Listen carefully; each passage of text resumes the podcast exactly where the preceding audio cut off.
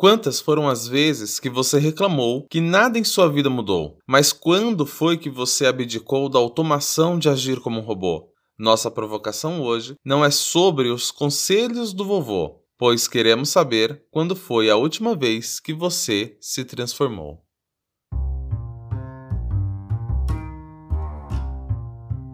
Nosso linguajar é nato, não estamos falando grego.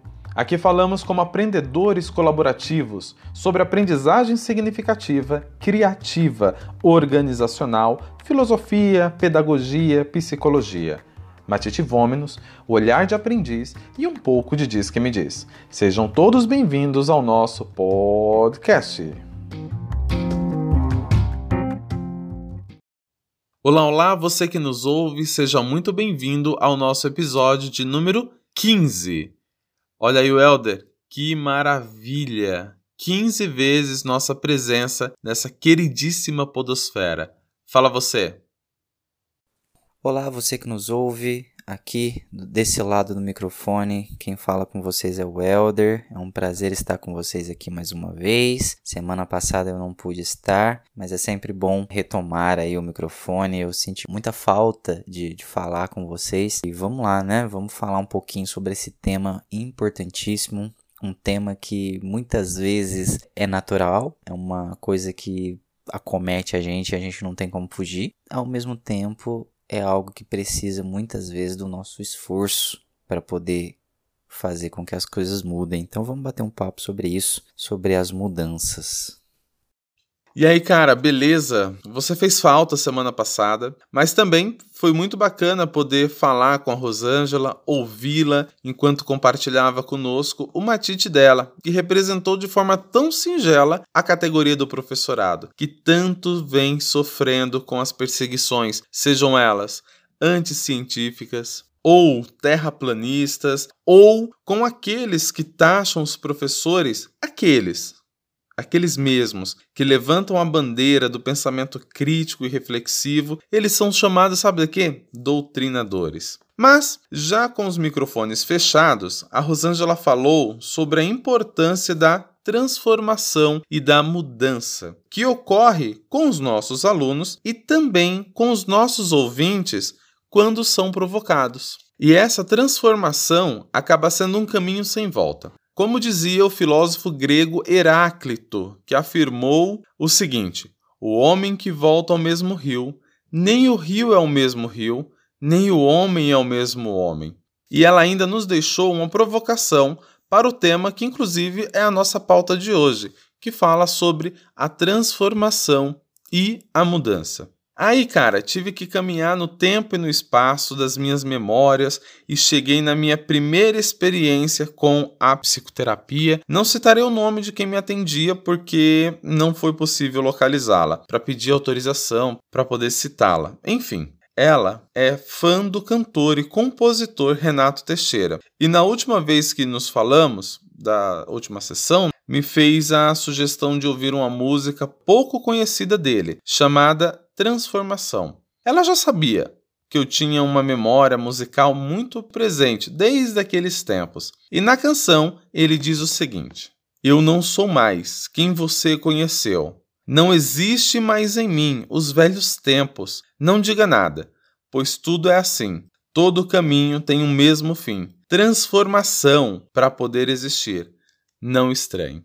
E cara, falar para as pessoas que estão convivendo com a gente de que essa transformação está acontecendo e que elas não devem estranhar, eu fiquei com a sensação de que este não estranhe no final tem o mesmo efeito vulcânico de pedir para alguém que está nervoso ficar calmo.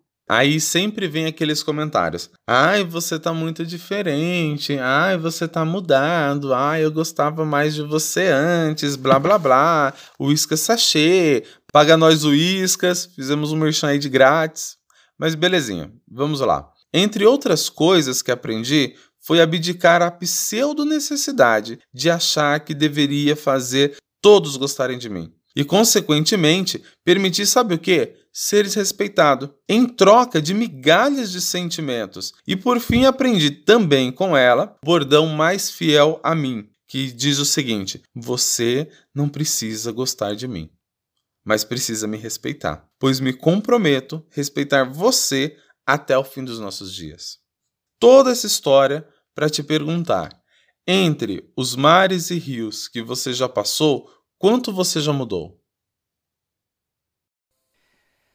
Então, Adilson, muito bom realmente ouvir a Rosângela. Eu não pude estar na semana passada e a Rosângela gentilmente aceitou o nosso convite para assumir aí o microfone e falar um pouquinho sobre essa profissão maravilhosa que é a profissão do professor, tão sofrida, tão desvalorizada, muitos trabalhando por amor à causa mesmo, porque não tem uma boa remuneração, porque não tem o prestígio que deveriam ter, é, mas continuam firmes aí na luta, continuam firmes aí é, na batalha por construir um país melhor em meio a tanta, tanta confusão, né? Os professores eu acho que são os raios de esperança que nós temos. A educação, sem dúvidas, é é alternativa para qualquer mudança que nós queiramos na nossa vida e na vida das pessoas que a gente ama, na, no nosso país. Educação é a luz da esperança, é a ferramenta-chave que vai causar toda essa mudança. Então, muito obrigado, Rosângela. Ela se comunica muito bem, ela fala muito bem, né? E foi muito gostoso ouvi-la. Acredito que o Adilson concorda comigo que as portas estão abertas. Se um dia você quiser voltar a assumir o microfone e a falar com a gente, fica à vontade. Nós adoraríamos ouvi-la mais um pouco. Bom, então vamos lá. Adilson, falando sobre mudança, eu concordo com as suas colocações aí iniciais. De fato, a gente muda o tempo todo. Você trouxe uma provocação musical aí do Renato Teixeira, mas tem tantas músicas que falam sobre mudança. Eu acho que é um tema muito explorado também. Não tanto quanto o amor, né? Mas mudanças, eu acho que tem muita exploração também né? Imagino. Então me, me veio aqui a música do Lulu Santos também, como Uma Onda do Mar. Não sei se é dele, mas ele é um dos intérpretes. É, e fala, né? Nada do que foi será de novo do jeito que já foi um dia. E mais à frente fala, tudo muda o tempo todo no mundo. Então as mudanças elas acontecem o tempo todo. Assim, a gente precisa é, só dar uma classificada um pouco aí nessas mudanças, eu acredito, se é que a gente pode chamar assim. Porque eu acredito que tem mudanças que elas são automáticas mesmo. Então, tem mudanças que acontecem em nós que a gente nem percebe que mudou. Então, assim, realmente, daqui a 10 minutos você vai conversar comigo, eu já não sou a mesma pessoa. estruturalmente, muita coisa mudou, teve células que morreram em mim, teve novas células que, que nasceram, e nível molecular, digamos assim, muita mudança já ocorreu. É, toda vez que você toma banho, praticamente você vira uma outra pessoa, porque você tira ali um monte de pele morta, né, de, de, de células mortas, aliás, e, e se torna uma outra pessoa, praticamente, né? Imagino eu assim. Mas assim, essas mudanças elas acontecem de forma natural e o mundo ele muda também. O tempo todo o mundo está mudando e goste você ou não, o mundo muda. É, só que assim, as mudanças externas, eu acredito que elas são mais fáceis, elas são mais automáticas. O que está fora de nós muda com muita rapidez, com muita facilidade e talvez até mais rápido que a gente gostaria que mudasse. Porém, as mudanças internas, elas não são tão simples assim, elas não são tão rápidas, tão fáceis assim. Existem muitas mudanças em nós que são difíceis de acontecer. Seria, eu acho que ideal se o mundo fosse mudando e a gente automaticamente fosse mudando junto com o mundo, com as situações, com a vida. Mas não é assim. Muitas mudanças elas precisam da nossa consciência, muitas mudanças precisam da nossa luta mesmo para mudar do nosso, do nosso empenho para mudar. E aqui eu queria dar algumas, algumas, alguns exemplos sobre isso que eu estou falando, dessas mudanças que não são tão automáticas dentro de nós. Então o mundo ele está mudando o tempo todo e a vida está mudando o tempo todo e a vida convida a gente a fazer essa mudança também, a evoluir junto com ela. E nem sempre é fácil é, acompanhar essas mudanças da vida e, e, inclusive, concordar com essas mudanças da vida. Aqui eu me lembrei de mais uma música, a música do, do Toquinho, né, a Aquarela, que, que fala né, que é, o futuro é uma, astro, é uma astronave que a gente tenta pilotar. sem pedir licença, toma a nossa vida, depois convida a rir ou chorar. Então tem situações na nossa vida, cara, que simplesmente aparece e convida você. Ó, e aí, cara, o que você vai fazer com isso? Você vai rir, você vai chorar? O que, que você vai fazer? Então a gente pode falar que a perda de um emprego, a perda de um ente querido, o fim de um relacionamento, é, nós tivemos aí, né? Tá, tá, todo mundo falando disso. Eu achei que a gente não ia falar, mas eu acho que cabe aqui a, a, a mulher lá do Gustavo Lima, não foi assim? Que falou que, que acordou de madrugada com, com o Gustavo Lima falando pra ela que não queria mais.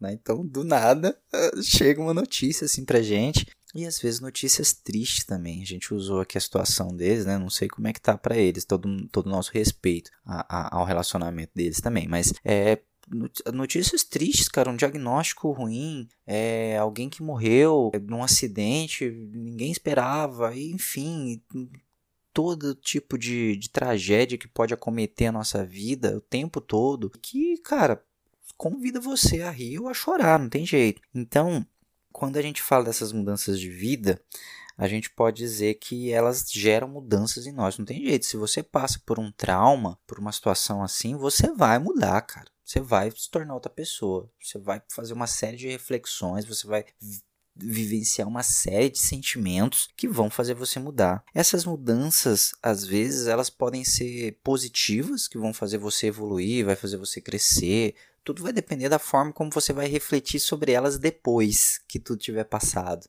Você vai olhar e tal e, e, e refletir. Elas podem ser negativas, digamos assim, quando elas te tornam uma pessoa pior, digamos assim, né? Às vezes a pessoa passa por uma situação assim e ela muda de uma tal forma que ela fica irreconhecível, mas de uma maneira ruim, de uma maneira que causa problema, que causa que, que faz mal para ela também. Às vezes se torna uma pessoa amarga, uma pessoa de mal com a vida, uma pessoa que, né, que não acredita mais nada e tal. E, e às vezes esse tipo de situação precisa de uma certa ajuda também, é, para a pessoa é, ressignificar aqueles momentos e quem sabe é, mudar para melhor. Mas às vezes a gente é conduzido para essas mudanças negativas quando acontece uma, uma situação assim com a gente. E muitas das vezes também a pessoa não aceita a situação que acontece. A gente sabe, às vezes a vida traz mudanças para a gente, a pessoa não aceita. A primeira fase do luto, segundo a Elizabeth Kubler-Ross, eu não sei se é assim que se pronuncia o nome dela, Kubler-Ross ou Kubler-Ross, é, ela foi uma psiquiatra suíça e ela morreu em 2004. Ela nasceu em 1926, morreu em 2004. E ficou muito famosa esse modelo Kubler-Ross aí de, do luto, que ela divide o luto em cinco fases, né? E as fases seriam a negação, a raiva, a barganha, a depressão e a aceitação. Então essas cinco fases do luto ficou muito famosa. E a primeira é a negação. E muitas vezes a pessoa não sai dessa negação, cara. Acontece uma coisa ruim na vida dela, um luto por algo que ela perdeu e ela fica nessa negação. Pessoas, por exemplo, a gente já ouviu casos, né, vê casos de pessoas que perdem um ente querido e mantém o quarto da pessoa do jeito que era, sempre arruma o quarto, como se estivesse sempre esperando que a pessoa chegasse a qualquer momento naquele quarto, naquela, naquela casa novamente. Então, às vezes, é, as mudanças elas acontecem de uma forma abrupta para nós e lidar com essas mudanças e a gente mudar e acompanhar essas mudanças não é tão fácil.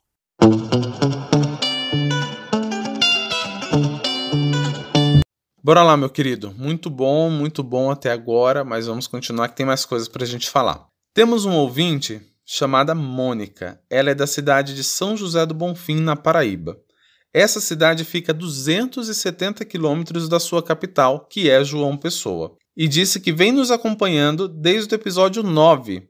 Mas, segundo ela, o episódio favorito é o episódio 3, quando falamos de totalidade. Então, se você está chegando agora, faça como a Mônica. Dê aquela maratonada básica, vá lá no episódio 0, saiba quem sou eu, quem é o Elder, o que, que é matitevôminos, qual é o significado dessa palavra, por que usamos tanto o termo meu matite, seu matite, nosso matite. É bem bacana, beleza? E daí, voltando aqui na mensagem dela, na mensagem dela, ela nos agradece, nos manda um grande abraço e beijo em nossa família. A mesma coisa, Mônica, grande abraço para você, beijos na sua família. E ela deixou pra gente o seguinte, que ela se apaixonou pelo autor brasileiro Siri Prembaba, que ela não tinha conhecimento, assim como outros autores que a gente vem citando ao longo dos, dos episódios. Ela diz também que deu uma maratonada básica em alguns títulos do autor Siri Prem. Nos sugere um livro dele também chamado Amar e Ser Livre, do mesmo autor, que eu já estou lendo desde quando recebi essa mensagem e é fantástico, realmente vale muito a pena. E uma das citações do livro, ele diz o seguinte: a mudança é inevitável, mas o sofrimento é desnecessário. Então ela nos pergunta se, baseados em nosso matite, a mudança é inevitável e o sofrimento é de fato desnecessário? Vou começar respondendo antes de passar para você, Welder. Já falamos disso em outros episódios, o quanto a mente nos engana, o quanto sofrer é opcional para algumas coisas. Realmente, hoje, falando da mudança e da transformação, resgatamos o, o meu período de, de psicoterapia e que, de fato, não é fácil. Tem um livro chamado O Profeta, do poeta Gibran Khalil Gibran e que é fantástico. Eu também indico para vocês, se estiverem de boa aí quiserem ler, vale muito a pena. E o Khalil Gibran ele diz o seguinte, que a dor é pedagógica. Então, às vezes, isso que está doendo agora, para a gente, pode ter um peso muito maior. E ele faz uma comparação com a semente. vamos imaginar uma árvore muito frondosa que traz sombra, que traz segurança pra, para as aves, inúmeras coisas. Será que aquela semente não sofreu no momento em que ela se rompeu? Será que crescer também não dói? Se o cabelo cresce, a unha cresce, por que, que você não vai crescer? Vamos ressignificar esse crescer em transformar. Imaginemos uma das peças incríveis do corpo humano, que vem a ser o cérebro, Recentemente, um dos meus estudos, eu cheguei até o Daniel Goleman e ele faz uma referência interessante que ele diz o seguinte: o cérebro humano ele tinha menos de 300 gramas quando começou a ser estudado. E essa transformação, hoje um cérebro humano de um tamanho regular aí, ele vai pesar um pouco mais de um quilo. Cara, então são três vezes mais Primeira vez que eu tive contato com meditação, disseram: Olha, não pense nada. E eu achei que eu era um fracasso na meditação, porque eu fiquei pensando em não pensar em nada. E de tanto pensar e não pensar em nada, eu não parava de pensar e só ficava pensando. E aquilo foi me fadigando tanto, fadigando tanto, fadigando tanto que eu acabei dormindo. E daí eu achei, em algum momento, que situação número um, eu não sirvo nem para meditar. Situação número dois, eu devo ter meditado tão bem que eu acabei dormindo. E daí, uma das falas que você tem também que a gente sempre vai pensar no pior, né? Então, eu não pensei que eu estava muito bom ao ponto de conseguir dominar a minha mente e conseguir adormecer. E eu pensei no quê? Olha que droga, eu não sou capaz nem de meditar. Então, vamos com calma e devagar. O porquê de fato a minha mudança incomoda tanto as pessoas, ou porquê a minha transformação incomoda tantas pessoas. Em uma das muitas conclusões que eu cheguei foi a seguinte: aqueles que estavam se queixando era porque perderam a rédea, perderam o domínio sobre mim. E eu vou finalizar a minha fala com uma das primeiras falas de hoje: transformação para poder existir. Não estranhe. Fala você, meu querido. Nossa, que legal, Adilson. Bacana o pessoal interagindo com a gente, mandando perguntas, ajudando a gente a fazer a pauta dos episódios. Isso é muito legal. A gente quer agradecer muito a Mônica, é, que entrou em contato, que mandou é, essa citação do Siri Prembaba e, e essa pergunta para nós. Muito legal. Obrigado. Beijos aí na família, né? Usando o bordão aí do Adilson. Muito legal. Bom, é, eu interpreto da seguinte maneira essa citação aí do Siri Prembaba. A gente dizer que, que o sofrimento ele é desnecessário pode soar como a impressão de que a gente não precisa sofrer com as consequências, com as, com as consequências naturais das coisas que acontecem com a gente. E eu, particularmente, não acredito nisso e eu acho que não é isso necessariamente que o Siren Prembaba está querendo dizer. É, quando ele diz que o sofrimento ele é desnecessário, eu acredito que ele está querendo dizer que o sofrimento eterno é desnecessário. É porque não tem como acontecer alguma coisa com a gente ruim, vamos colocar assim, e a gente não sofrer. É inevitável. O sofrimento ele faz parte da vida. Eu acho que o problema da nossa sociedade hoje, um deles, né, é que nós queremos banir o sofrimento a qualquer custo. A gente não quer ter nada de sofrimento, sofrimento zero. E não tem jeito, o sofrimento ele é parte da vida, ele é estruturante, ele ajuda o nosso matite, o nosso aprendizado. Então o sofrimento ele faz parte da existência, faz parte da vida. Então a gente precisa sim de momentos de, de sofrimento é, para a gente poder evoluir, aprender, crescer algumas coisas. É lógico que é, ninguém quer passar por tragédias, ninguém quer passar por, por problemas na vida.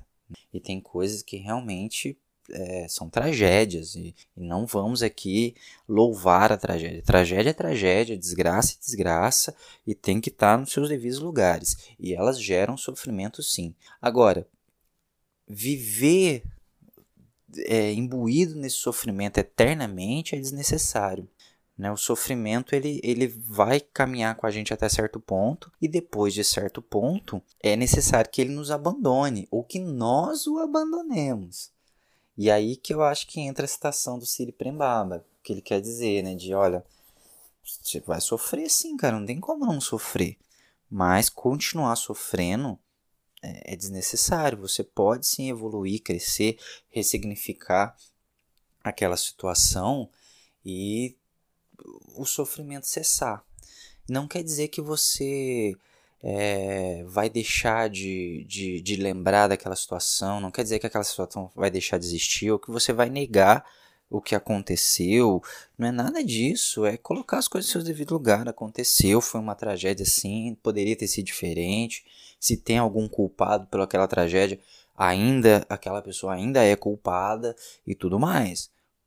A questão é a mudança que acontece em mim. Né? Eu, eu não vou deixar aquela situação me machucar mais. Ela está no devido lugar dela. Né? Ela tem o devido respeito, a devida, a devida atenção, mas ela não precisa me ferir mais. Né? Porque às vezes a gente quer manter o sofrimento, porque enquanto a gente mantém o sofrimento, a gente tem a falsa sensação de que aquela situação ainda existe, que aquela situação ainda é vive, né? Então, por exemplo, é, se, se eu per, é, perdo alguém que eu gostava muito, né? Perco alguém que eu gostava muito, seja porque, sei lá, terminei um relacionamento ou, ou porque a pessoa morreu mesmo. Então, eu, eu manter, me manter sofrendo por aquela situação é, é, é, eu tenho às vezes a ideia de que eu estou mantendo a memória da pessoa viva, né? Que eu estou mantendo aquela situação viva. Então, assim, eu continuo remoendo ali aquele término, vendo as fotos e lembrando e relembrando e chorando é, por aquele relacionamento que acabou. Ou então eu, eu vivo ali sofrendo por aquela pessoa que morreu e tudo mais, e relembrando. E, e não é uma. Um, e aqui eu não estou falando da nostalgia ou do respeito, da lembrança boa, né? De quando a gente fala, poxa, cara, tinha uma pessoa, ela era tão legal e tal. Eu não estou falando disso, eu estou falando da, do sofrimento mesmo, como, como se uma pessoa psicologicamente se automutilasse é, para manter aquele sofrimento. Enquanto eu sofro, aquela situação ainda vive. Seria mais ou menos assim. E aí, a gente pode falar é, um pouco né, das mudanças que acontecem na nossa vida sem a gente esperar. Que eu queria dar dois exemplos é, que podem mostrar para gente como que as mudanças que acontecem dentro de nós são um pouco mais difíceis. Então vamos falar um pouquinho sobre mudanças de crenças, por exemplo. Durante toda a nossa vida, a gente vai sendo moldado e vão sendo apresentados para gente uma série de pensamentos, de crenças, de formas de pensar e de ver o mundo. E a gente vai acrescentando isso na nossa personalidade, né? Isso enquanto a gente é criança. Quando a gente chega ali na adolescência, a gente começa a se deparar com diversas outras crenças, diversos outros pensamentos que são trazidos para gente, que chegam até nós é, através de diversas fontes, como nossos amigos e tal. É a fase que a gente está vivendo muito em grupos, né, de adolescentes ali, e a gente começa a questionar tudo que foi é, gravado na nossa cabeça, né, pela família, pela igreja, pela escola é, e tal, e a gente começa a comparar e, e criar a nossa própria forma de ver o mundo.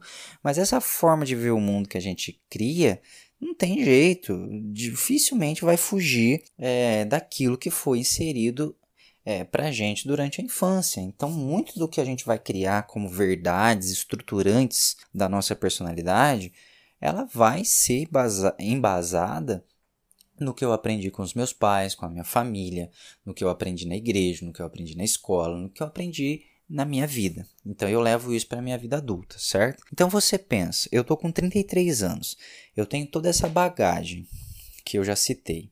Aí de repente eu me deparo com situações da vida adulta que esse conjunto de ferramentas que eu estou carregando comigo parecem não funcionar, parecem não dar.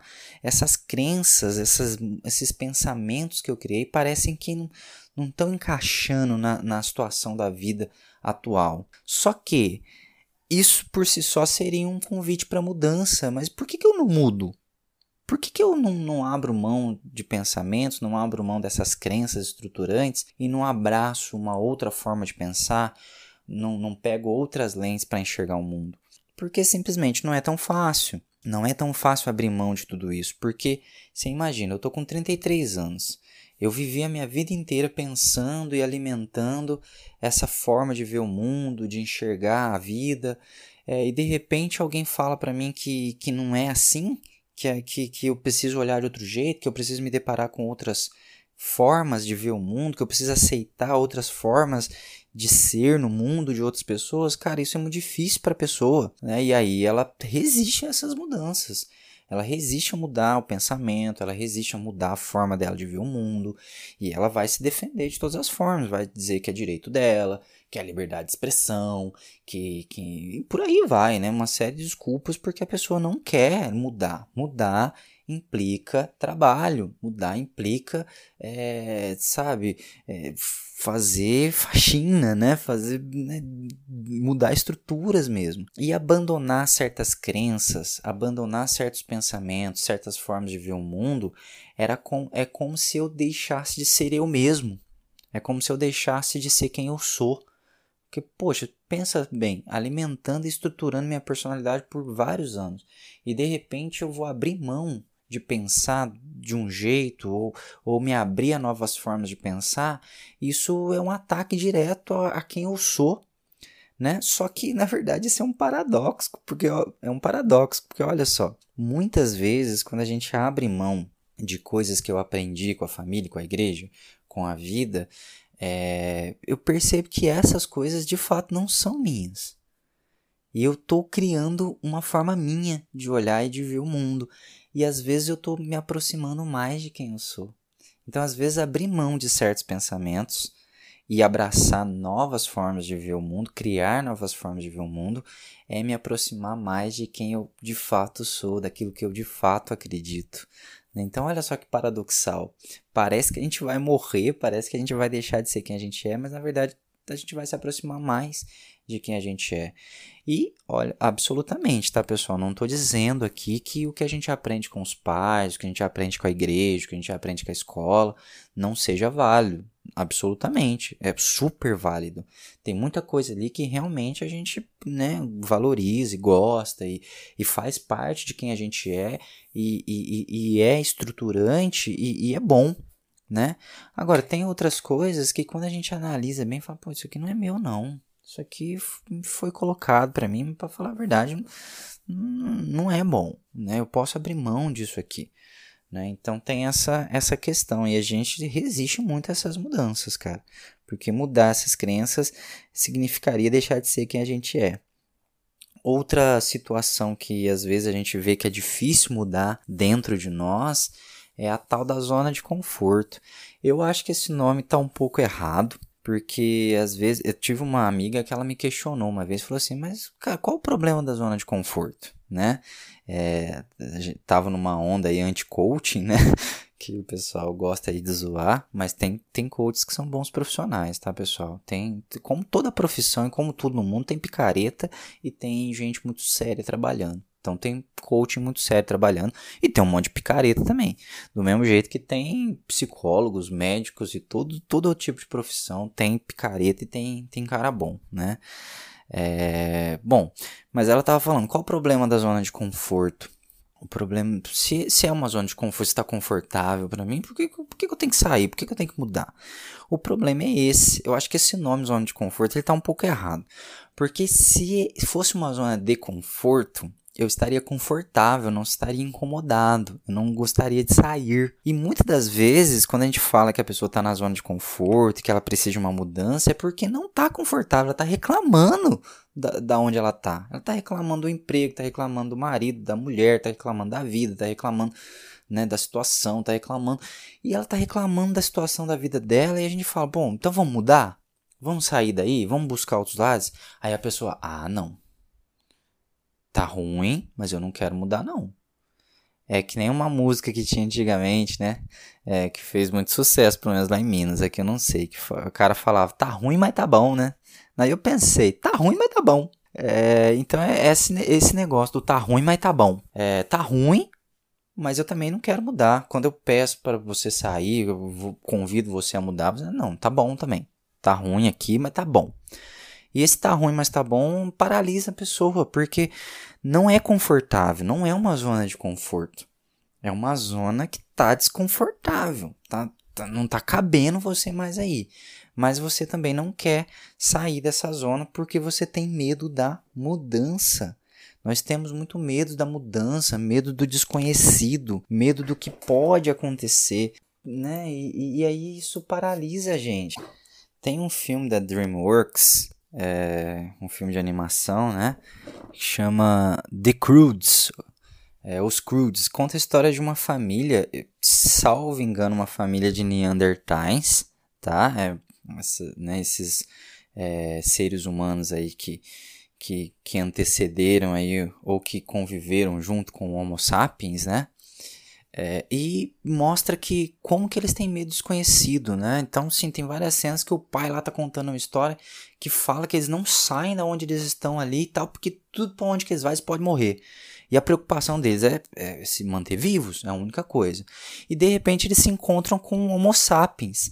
É, e o cara ele é inventivo, ele sabe usar o fogo, ele sabe uma série de coisas que, que os Crudes não sabem. E ele sabe, inclusive, que, que vai ter um, uma, um cataclisma e que se eles ficarem onde eles estão, eles vão morrer. E aí toda a história do filme é nessa trajetória deles aí, é, de sair do lugar onde eles estão e ir para um outro lugar. E, é, e na nossa vida é mais ou menos isso também. A gente fica preso num lugar que a gente acredita que está confortável para nós por medo do desconhecido, por medo da mudança. E, cara, se tá confortável para mim, eu não reclamaria. Se tivesse confortável para mim, se tivesse bom para mim, eu, eu ia ficar confortável. Eu ia ficar ia estar tá agradável. Se está desagradável, se está desconfortável, talvez eu deva refletir se não é hora de buscar uma mudança. E aí, mano? Mais um episódio na lista concluído. Muito obrigado pelo seu apoio, parceria e de compartilhar conosco o seu Matite, que é o que vem sendo cada vez mais interessante. E é isso. Fico por aqui. Você tem alguma consideração final a fazer? Grande abraço, beijos na família, não só na sua, Welder, mas de você que também nos ouve. Tchau, tchau.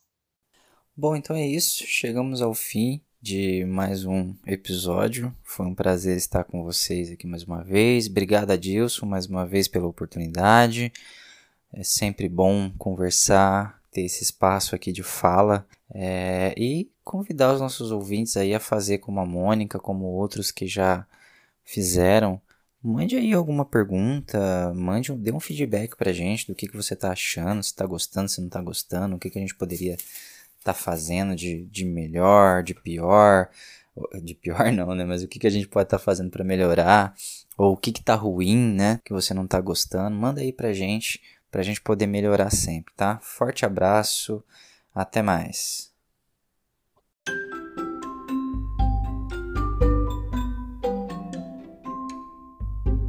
Fim deste episódio. Esperamos que tenha gostado. As referências bibliográficas que comentamos durante o episódio estão disponíveis em nosso perfil no Instagram. Siga-nos em aprendizmatite, T-H-I TE.